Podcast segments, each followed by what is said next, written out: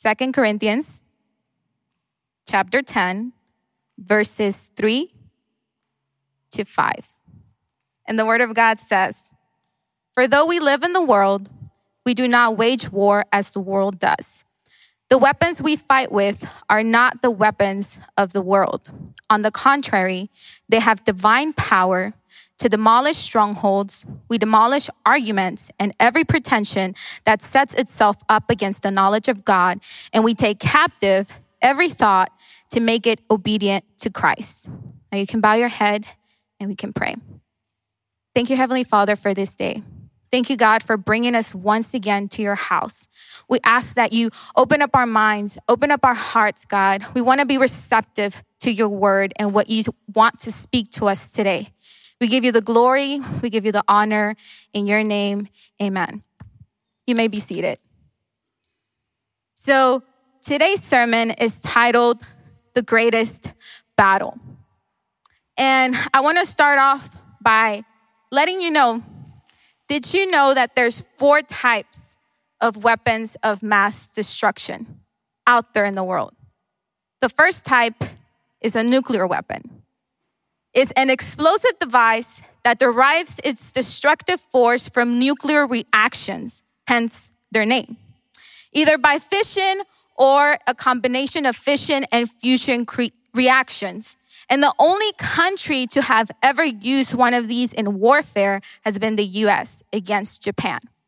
Now, nuclear weapons are extremely powerful and they have the power to alter that environment once it hits that country, to have long term effects on not only the people that live there, but their natural habitat. The second type of weapon of mass destruction is a radiological weapon. And it's using radiation poisoning or contamination of an area with radiological sources. And they can be more specific in targeting one specific individual. The third weapon of mass destruction is a chemical weapon, which uses specialized munition that is used with chemicals formulated to inflict death or harm to humans. They can be widely dispersed in forms of gas, liquid, solid forms, and may easily afflict others than the intended targets. And the fourth and last weapon of mass destruction is a biological weapon, which uses bacteria, viruses, parasites, or fungus as a weapon, all which can be found in our environment, but are weaponized to cause harms in different ways. So there's four different kinds of weapons of mass destruction. And you might be asking yourself, well, Bonnie, why are you speaking about weapons? Because Paul says that we have weapons. We have weapons that have divine power. And he mentions that we wage war, but we do not wage war like the world does. And these four weapons of mass destruction that I just mentioned to you, that is how the world wages war. And they use these different uh, categories to inflict pain on another country to subjugate them, to terrorize them. That is their purpose for having these weapons. And a lot of the countries have signed treaties against these specific categories so that they will not use them against each other. Right? Did you guys know that? Now, Paul is saying, we live in this world, but we do not wage war as the world does. And the weapons that we fight with are not weapons of the world. On the contrary, they have divine power to one, demolish strongholds. We demolish arguments and every pretension that sets itself up against the knowledge of God.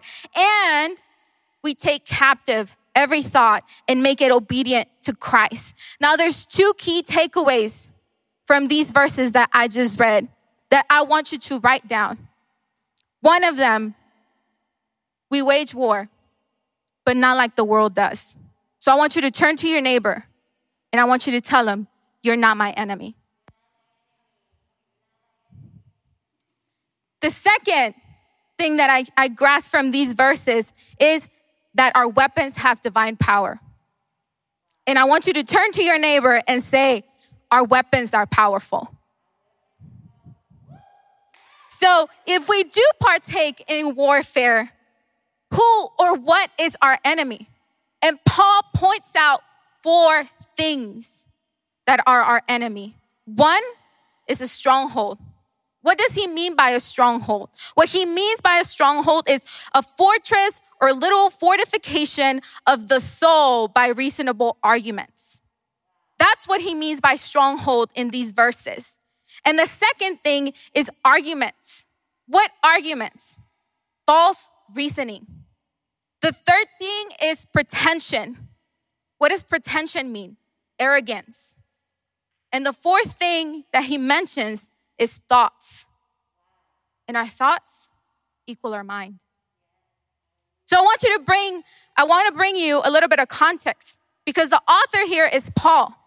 And who is Paul writing these verses to? He's writing to the church, church in Corinth. Now, the church in Corinth is made up of Jews and Greeks, which are Gentiles, and their location was an important metropolitan center. It was a Roman city, yet they worshiped Greek gods. Most significantly was the goddess Aphrodite. Now, what did they struggle with? They struggled with sexual immorality. They struggled with causing, causing divisions amongst the church, defying authority. They, had arguments about what to eat and what not to eat. And they had Gnosticism ideas already being prevalent within their church. And Gnosticism ideas is just the knowledge of a supreme divinity instead of the concepts of sin, repentance, which meant that they were dealing more with the Enlightenment period or Enlightenment thoughts. And why did Paul write this to them? Because they had some false teachers who were leading them astray from the true gospel that Paul had preached to them. Their way of thinking was starting to be shaped by these false teachers. They were surrounded by Greeks and people who were co- continuously wanting to know more. That is where all of these great thinkers come from. Now, later on in the verses after that we read in chapter 11, verse 3, he states this reason as to why he mentioned everything before. He says, But I am afraid that just as Eve was deceived by the serpent's cunning, your minds may somehow be led astray from the, your sincere and pure devotion to Christ. So, how can all of this be applied to us today? And I want you to write this down.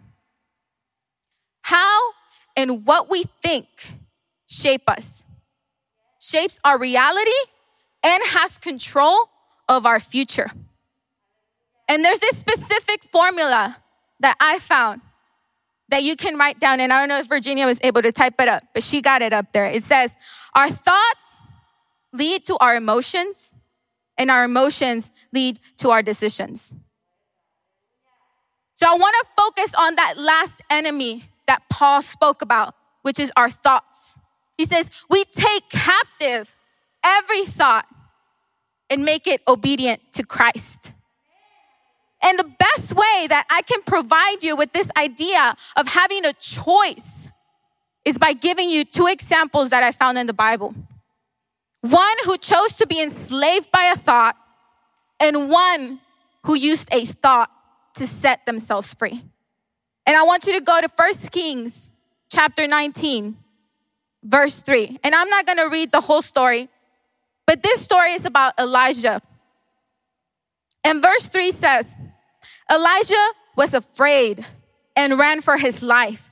When he came to Beersheba in Judah, he left his servant there. And that's all I'm going to read. Elijah was afraid. Before that verse, we find Elijah at a war or a duel with the prophets of Baal, where he's like, we're gonna see whose God is tough, is powerful, right? We're gonna do this offering, this sacrifice here. You call on your God, I call on my God. And the God of Israel was the one that answered and consumed the sacrifice. And he killed 400 prophets of Baal. And word gets to Jezebel, the queen, and she says, just like Elijah did to those prophets, the same thing is going to happen to you tomorrow. And that's where Elijah says, the Bible says that Elijah was afraid and he ran for his life. And so here we see his emotion, which is fear. But what's the thought that led to that fear? And the Bible doesn't tell us what that thought is, but we can infer. He believed Jezebel. He said, She's going to kill me. That's the thought. She's going to kill me. So therefore, I'm afraid and I'm going to run. That is what happened to Elijah, the prophet of God. He had seen a miracle happen a couple of verses before, and yet a thought held him captive to the point that he ran for his life. That is what happens to us when we allow those thoughts to enter our minds, stirring us emotions, and then we act on those emotions. And that can happen to anyone because Elijah had a close relationship with God. He had been used in a miraculous way, but for some reason he had forgotten that just like God cares about defending his name and making himself known against idols, he cares about him too. He was surely going to protect him in his moment of trouble. So we see that Elijah chose fear. Now, for someone who had seen God moved in a way like Elijah, it was like if Elijah was suffering from amnesia.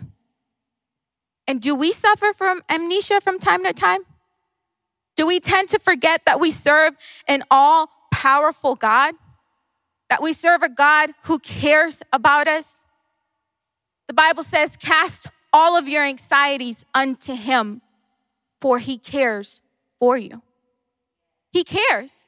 He's there to listen, to save you, to protect you, to be that fortress that you need. And so we see that Elijah had a choice and he chose fear.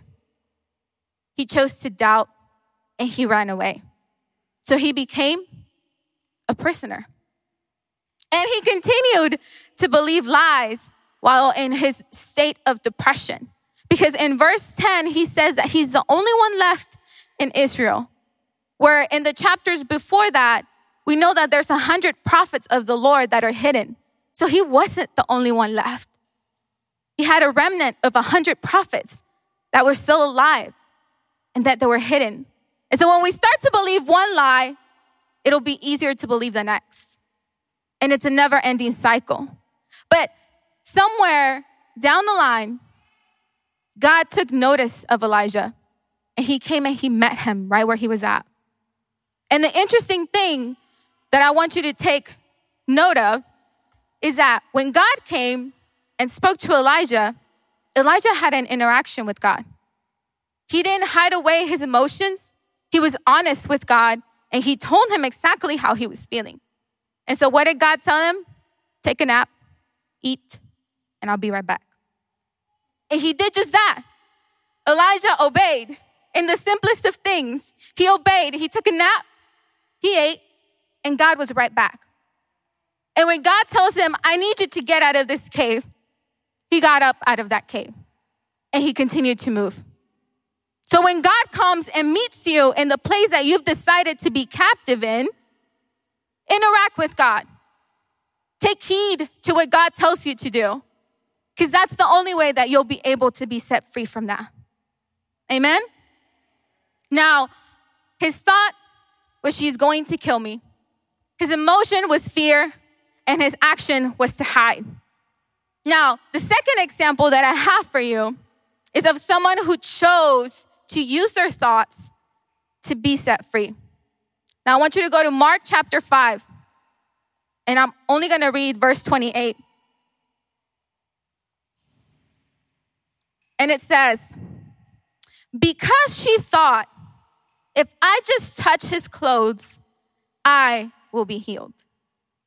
This is the story of the woman, the woman with the issue of blood, who had been dealing with this issue for many years, who could have probably grown accustomed to it. Because once you've been in pain for so long, you're just like, it's just a, another day, right? She had been dealing with that issue for countless of years. And we also have to take into mind that she could have been stoned for being amongst other people.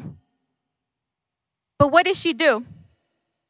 She thought, if only I were to touch his garment, I would be healed. A thought just popped into her mind, and she believed that she would be able to find healing. Her thought is, I will be healed. Her emotion is hope. And her action is that she touched. That is what one thought propelled this woman to do.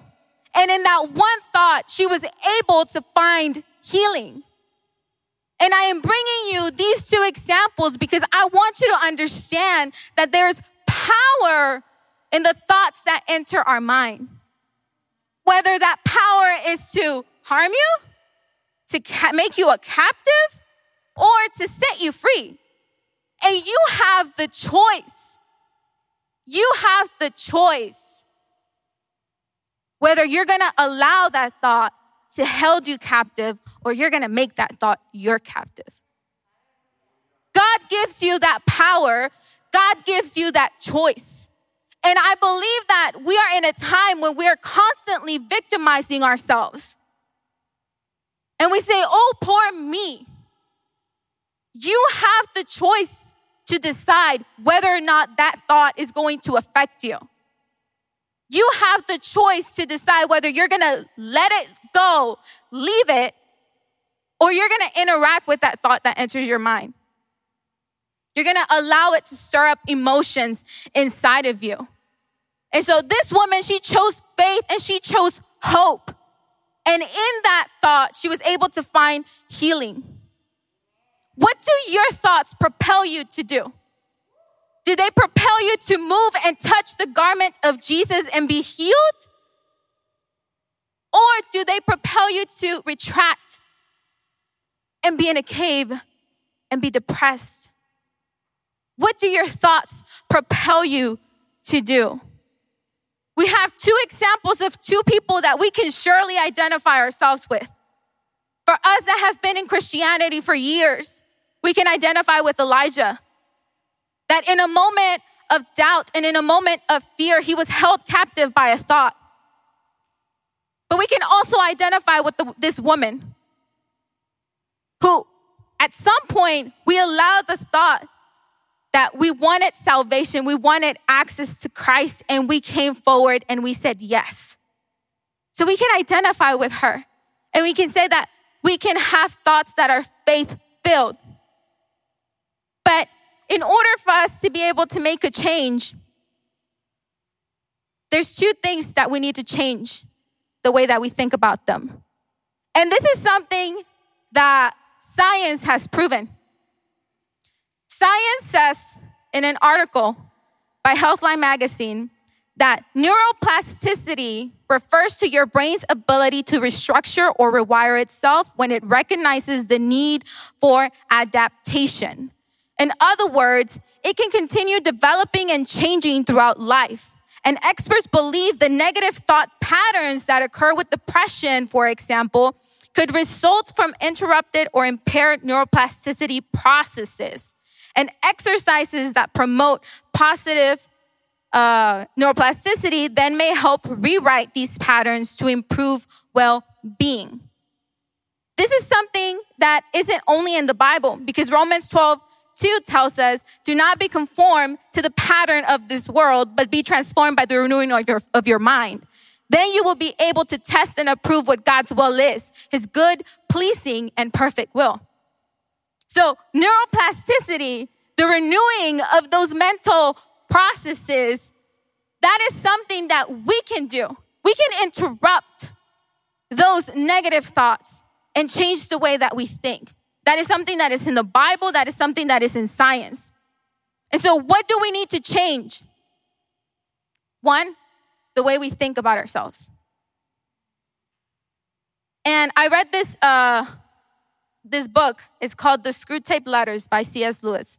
I don't know if you guys have ever heard of it, but he he the book is about these letters of, and you, some of you might get frightened or scared, but it's a very interesting book. It's basically a higher power demon writing to a lower demon about how to derail a Christian. And in that book, the author, Screwtape, he writes this about the church. And that, like, I was just amazed. And it says, one of the greatest allies at present to them is the church itself. He says, Do not misunderstand me. I do not mean the church as we see her spread out throughout all time and space and rooted in eternity. Terrible as an army with banners. That, I confess, is a spectacle which makes our boldest tempters uneasy. But fortunately, it is quite invisible to these humans. That's how they see the church. They see the church as something that has been spread throughout time and is rooted in eternity, and it is a terrible army. And let me tell you something you are part of that church. You are a member of that church, a movement that has lasted for 2,000 years and that continues to last and that will continue to last to all eternity because our home is not here, it's in heaven. That is how the enemy sees the church. But I was confronted because I was like, I do not see myself like that. That is when something is wrong because the enemy takes advantage. Because if you do not see yourself as part of that army that is powerful, that is everlasting, then he can easily deceive you and he can easily make you afraid. But start to see yourself as part of that movement that will continue to move throughout generations. See yourself that way. And the second thing that we need to change is the way that we think about our God. And I could probably quote so many verses from the Bible that speak about the greatness of our God. But there's this one story that I found that kind of left me mind blown because you hear about how God worked for the people of Israel to feed them, to, to be their provider, to protect them. But I'm a very like analytical person, so I need to like know the details. And I found this article that spoke about the details of the miracle, greatest miracle of God leading his people into the desert and sustaining them for however long they were in the desert. And so, one of the biggest arithmetical, one of the biggest arithmetical miracles in the world was required in the desert. Moses led the people of Israel into the desert. Now, what he was going to do, now, what was he going to do with them? They had to be fed, and feeding 3.5 million people required a lot of food. According to the U.S. Army's quartermaster general, Moses needed 1,500 tons of food a day, which meant that that was filling two freight trains, each a mile long. Besides, you must remember they were cooking the food not to mention keeping warm. And if anyone tells you it doesn't get cold in the desert, don't believe them. Just for cooking this took 4,000 tons of firewood and a few more freight trains, each a mile long. And this, this is only for one day. Just one day. They were there for 40 years in transit. And let's not forget about water, right? If they had, if they only had enough to drink and wash a few dishes, no bathing, it took 11 million gallons each day. Enough to fill a train of tanker cars 1,800 miles long. And another thing, they had to get across the Red Sea in one night. Now, if they went on a narrow path, double file, the line would be 800 miles long and require 35 days and nights to complete the crossing.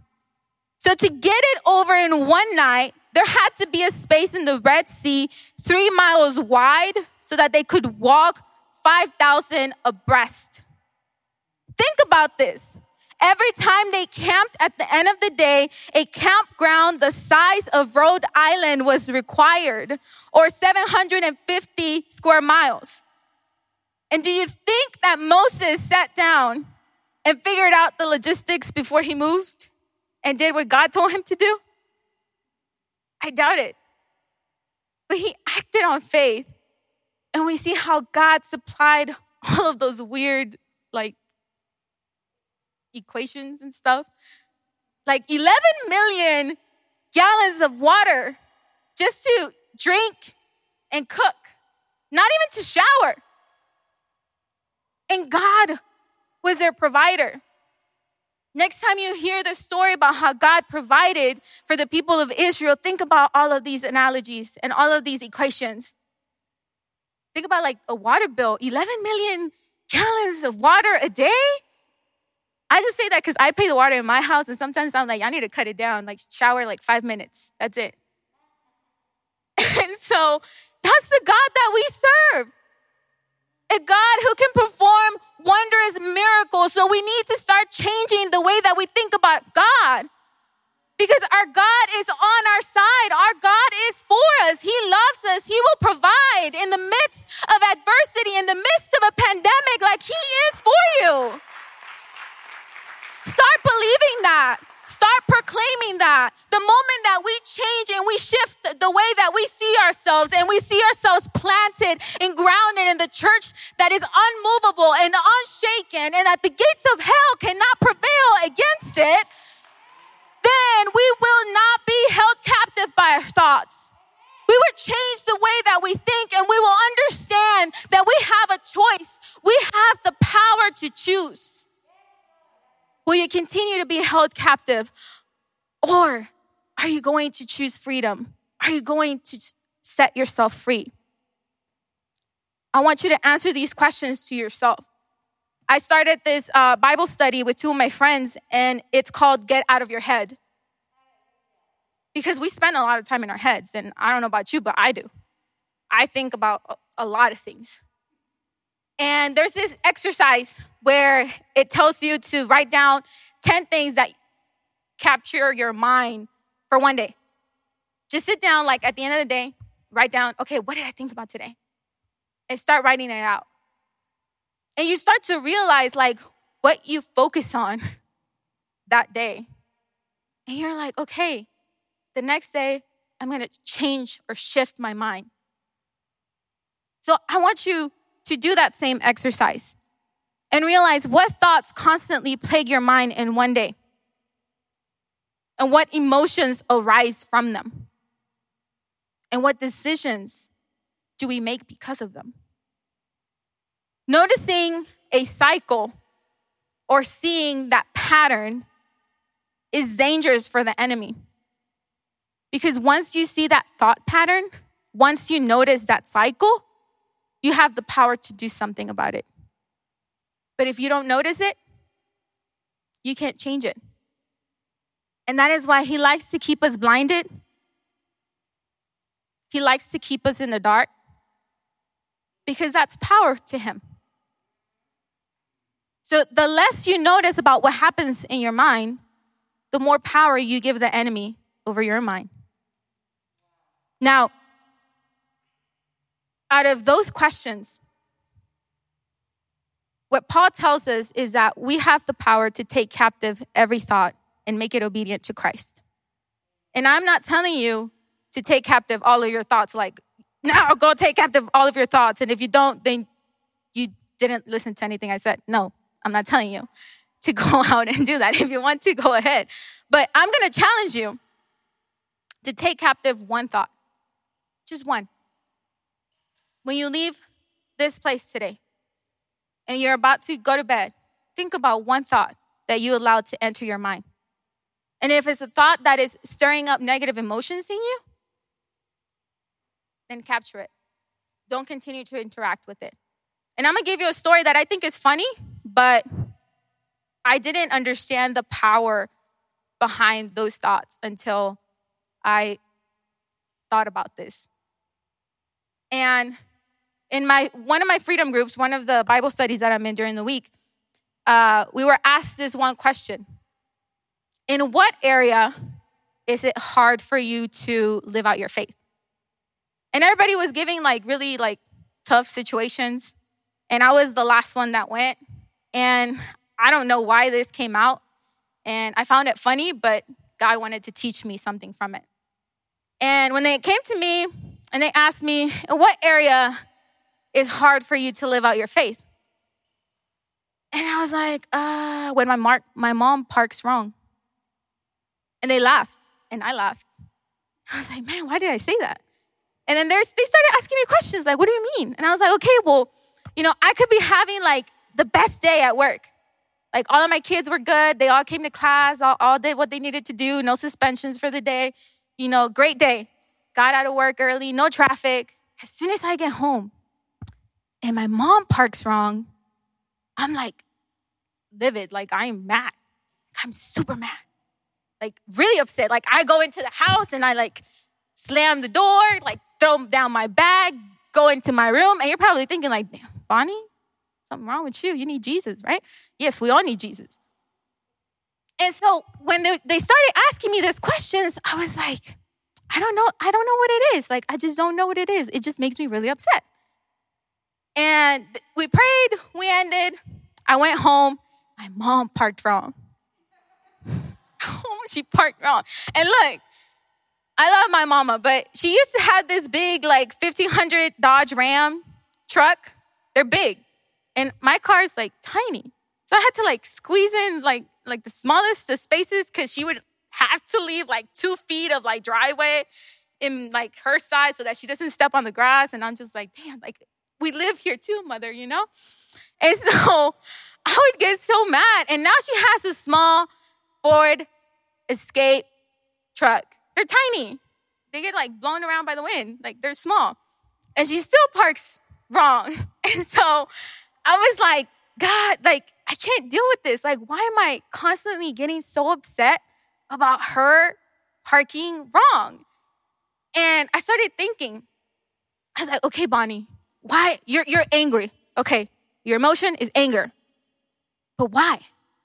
Like, there has to be a reason why it makes you so angry. And it took me back to when the first time that she did that, and we had an argument. And I said, You're acting like if I don't live here. And that is the thing that plagues my mind every time she parks wrong. Like, that's her way of telling me I don't live here. It's not something that she said to me, it's something that I assumed of her. This is why you're doing it, because you're saying that I don't live here. So you're parking wrong, and that makes me mad. And you might think it's funny, and you might think it's like, damn, that's like that's really bad. You know, you're that's really bad of you. But that thought somehow entered my mind and it stayed there. And it continued to harbor anger in me. And so now my mom parks however she wants to park, and I do not get upset. Because I said to myself, I am not going to allow that thought that came into my mind years ago to continue to plague my heart with anger. And affect my relationship with my mom. Our thoughts and the emotions that they stir in us and the decisions that we make because of them affect our relationships, whether it's our relationships with the people around us or our relationship with God. And so I want you to take that home. Capture one thought, just one thought, and see how your mind starts to shift and how your thoughts start to change. Because God has given you the power of choice. You are no longer a victim to your